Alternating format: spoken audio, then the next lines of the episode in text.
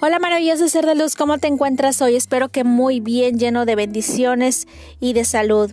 Eh, iniciamos un nuevo mes lleno de amor, lleno de expectativas y sobre todo dándole el abrazo de bienvenida a la primavera. Bueno, en esta ocasión voy a platicar contigo sobre una persona que fue al psiquiatra.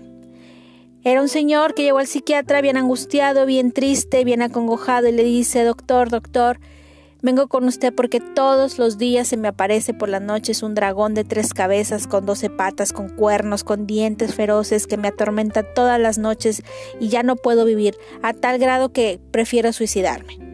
El psiquiatra lo escuchó, lo analizó y le dijo, perfecto, eh, vamos a tomar una terapia de entre 12 y 18 meses. El costo total de tu tratamiento va a ser de 3 mil dólares. El señor angustiado dijo, no, ¿cómo es posible? Yo no puedo gastar esa cantidad de dinero. Y se fue diciendo, prefiero hacerme amigo del dragón que hacer un cambio. La moraleja o la historia o la enseñanza de esta pequeña relato para ti es, ¿cuánto te cuesta salir de tu área de confort? ¿Lo has analizado? ¿Cuántas veces prefieres abrazar el miedo que salir de tu área de confort? ¿Cuántas veces prefieres seguir en el mismo lugar una y otra vez sin poder solucionar tu problema?